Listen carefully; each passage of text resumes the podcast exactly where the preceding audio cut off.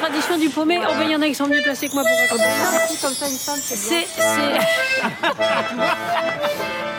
Ah, Il y a une histoire qui dit, il y en a le bain, mais qui disent que dans le temps, les bonnes gens, ils n'avaient point trop de beurre à mettre sur le pain. Rapport que le beurre était cher et qu'il fallait le vendre euh, au marché. Et donc, pour les bonnes gens qui étaient dans les fermes, eh ben, ça coûte moins cher de faire de curry de paumeux et de mettre le paumeux sur le pain. Le pain n'était pas tout le temps fameux parce qu'il y avait des années que les, les, les épis n'avaient même pas le temps de pieux. Ce qui fait que le pain était pas bien fameux, il cheuillait la perche. Je vais raconter ça demain ou à soir.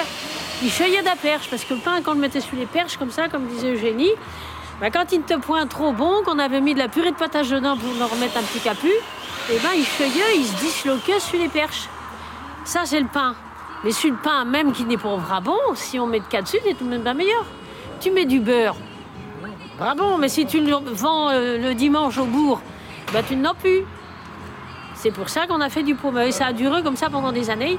Et pendant la dernière guerre, qui avait plus rien, rapport que les Boches y prenaient tout, ben on mettait encore du paumeux. C'est comme ça qu'ils nous refait. Alors le père de Michel, là, il faisait du paumeux. Il s'est bien rappelé de l'affaire. Il avait bien marqué tout, comment c'est qu'il fallait faire. Il a enseigné ça à Michel et à tous les coteries qui sont par là. Et tous les coteries Francis, enfin tous les coteries qui sont par là. Et c'est de pestant-là que nous, on continue à faire du paumeux.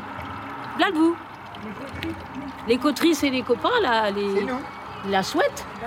Notre caméra. Bon, alors, non, ne, ne prends pas tout à te soir parce que tu vas pas t'en retourner. hein.